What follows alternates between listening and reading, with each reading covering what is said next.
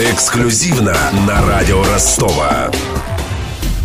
Областной дворец спорта ждет реконструкция. Она начнется в мае следующего года и продлится все лето. Об этом сообщил директор дворца Сергей Поздняков. Патрульный радио Ростова Даниил Калинин посетил спорткомплекс на Халтуринском, прогулялся по его коридорам и узнал, каким увидят дворец спорта болельщики в следующем году.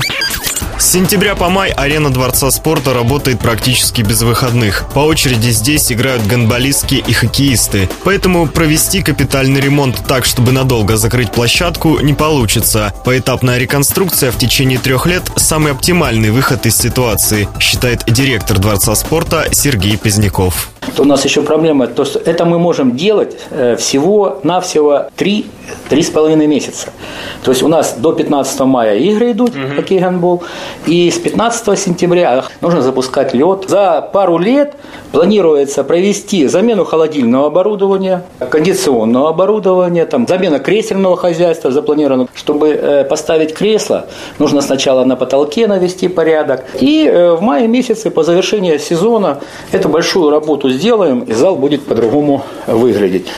Чтобы полностью перестроить здание, требуется 200 миллионов рублей. На первом этапе потратят треть этой суммы. За эти деньги поменяют кресла, отремонтируют стены и потолок, обновят стекла и борта для хоккейной площадки, а также холодильное оборудование. Новые охладители для ледовой площадки привезут в Ростов из Тулы. Эта совместная российско-финская разработка позволит в несколько раз снизить расходы на электричество, утверждает Сергей Поздняков. Мы миллион двести тратим свет. А если мы поставим вот это оборудование угу. современное, она будет 200-250 тысяч.